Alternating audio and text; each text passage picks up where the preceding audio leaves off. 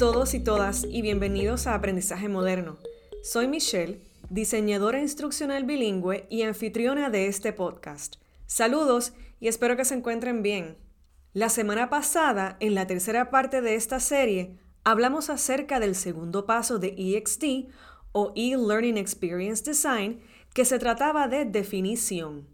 Utilizamos un ejemplo de training corporativo y en este paso definimos los objetivos del curso, el temario y la duración del mismo. Como objetivos, utilizamos la taxonomía de Bloom y decidimos que los objetivos eran identificar el tiempo límite para someter los reportes de horas trabajadas, resumir el proceso de entradas de horas trabajadas y por último, entrar correctamente y a tiempo las horas trabajadas en el sistema. En cuanto al temario, discutimos que para propósitos de nuestro curso queremos una sección de introducción donde se explica de manera rápida el sistema que se va a utilizar, así como la importancia y datos relevantes del sistema. En otra sección, explicamos los pasos y una subsección para dar una demostración en video o animación de cómo se entran las horas al sistema. También podemos incluir un ejercicio simulado donde los usuarios entran horas al sistema. Luego de esto, podemos incluir recursos descargables del procedimiento para que los usuarios puedan recordar el procedimiento. Incluimos una sección de resumen con información de contacto por si hay dudas o preguntas y finalmente ofrecemos una prueba para certificar que los usuarios demuestran que aprendieron la destreza de entrar sus horas en el sistema. Por último, estimamos que este curso puede tomar entre 50 y 60 minutos para ser completado. Y si te lo perdiste, es el episodio 7 de este podcast. Y ahora sí, vamos al tema de hoy. El tema de hoy es muy interesante porque se trata del tercer paso de EXD que se llama selección. En este paso se va a seleccionar la tecnología ideal para llevar a cabo el proceso de enseñanza y aprendizaje. Se toma en consideración la información que se recopiló en la fase de empatizar, que es la primera fase, y vas también considerando los objetivos de aprendizaje, la duración y el temario definido que ocurrió en el segundo paso de definición. Durante selección ocurren cuatro cosas.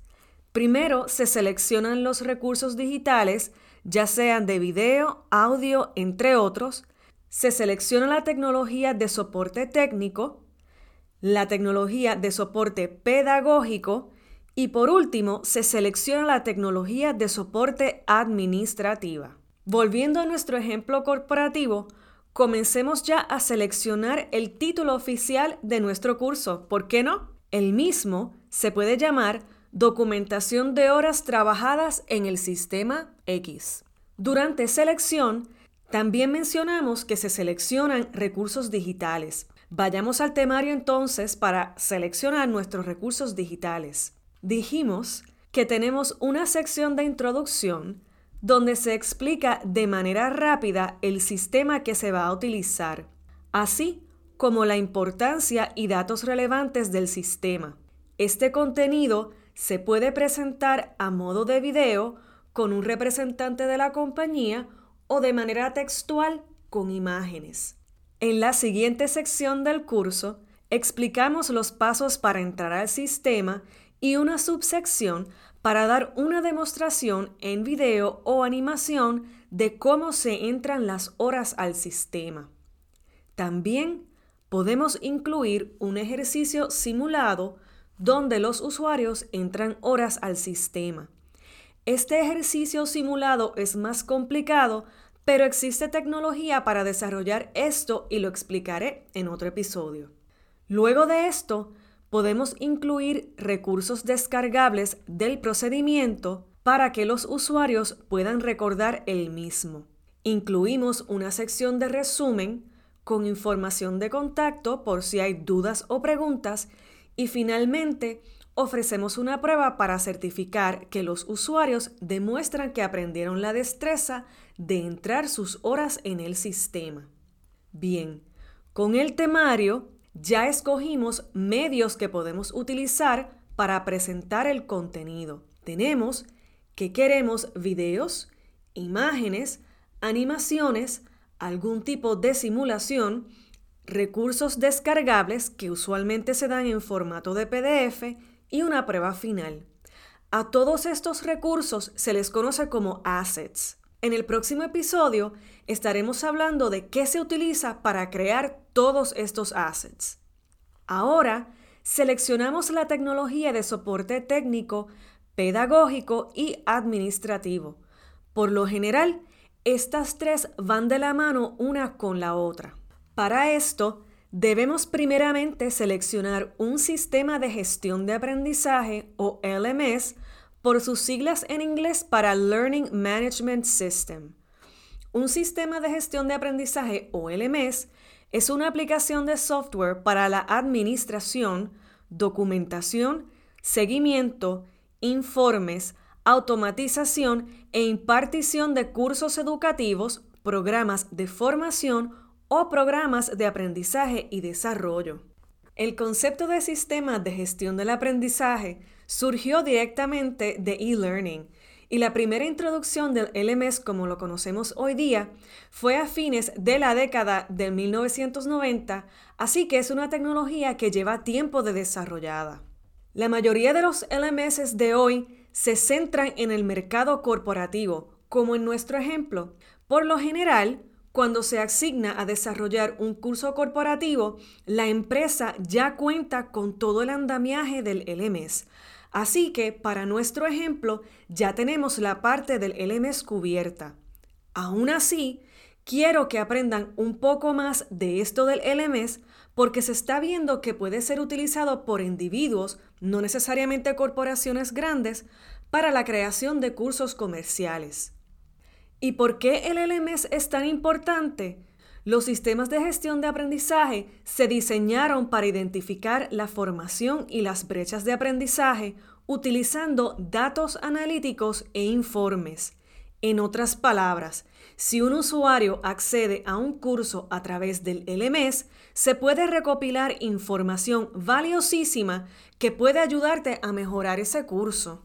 Los LMS se centran en la entrega de aprendizaje en línea, pero admiten una variedad de usos, actuando como una plataforma no solo para el contenido en línea, incluyendo los cursos, pero también para otros cursos de forma asincrónica o sincrónica. Un LMS entrega y administra todo tipo de contenidos, incluidos videos, cursos y otros documentos.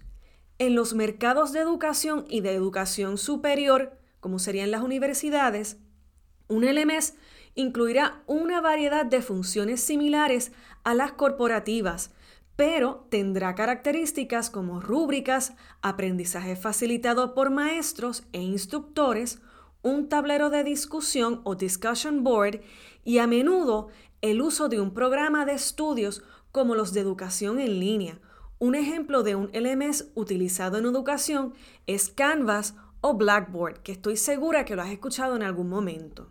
Los LMS modernos están en la nube o son cloud-based e incluyen algoritmos inteligentes para realizar recomendaciones automatizadas de cursos basados en el perfil de habilidades del usuario, así como para extraer metadatos de los materiales de aprendizaje para que dichas recomendaciones sean aún más precisas. Imagínate que los cursos viven en este LMS y el LMS te presenta datos de tus usuarios una vez toman tu curso.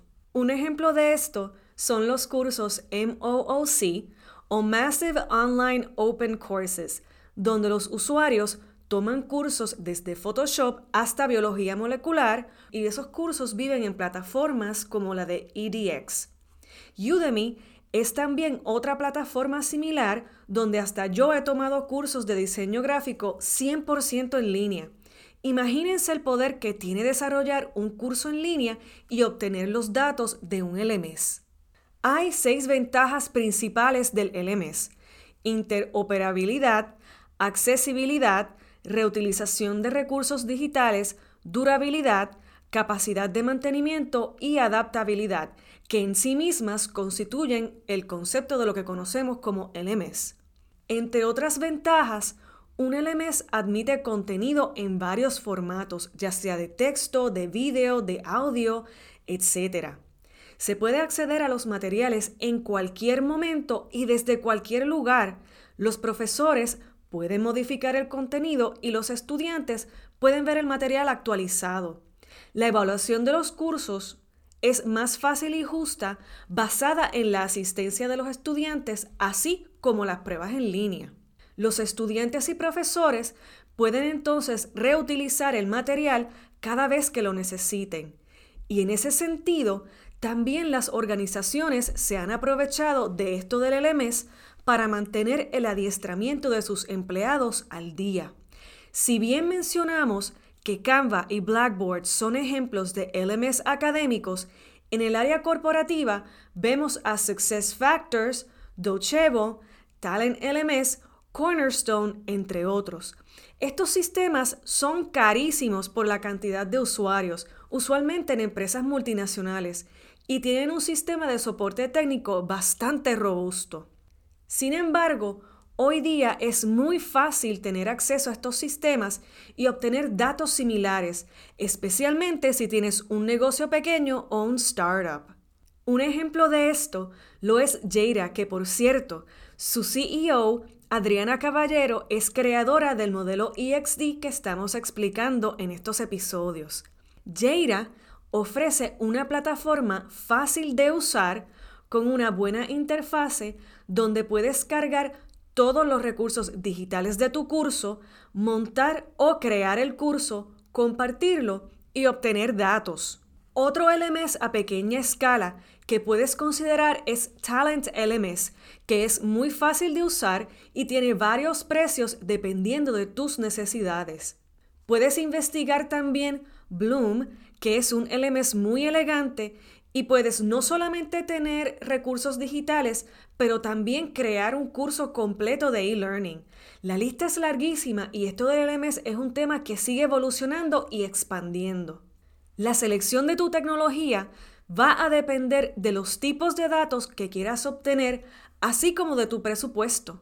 En mi opinión, podrías dar un curso simple sin utilizar un LMS, pero te pierdes de la oportunidad de obtener datos como localización, tiempo en el que el curso se completa, cómo se ven los resultados de las pruebas, así como documentación de ese progreso.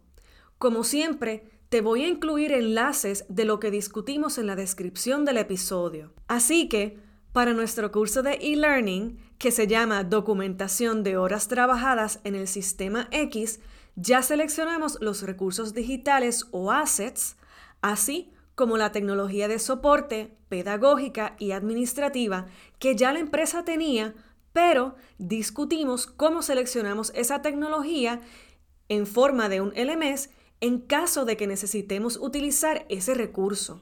Así que mis amigas y amigos, hasta aquí llegó este episodio de Aprendizaje Moderno. Nos escuchamos la próxima semana. Recuerden seguirme en Instagram como arroba mbonkowski, que se deletrea MB o-N-K-O-S-K-Y. Cuídense mucho y sigamos aprendiendo.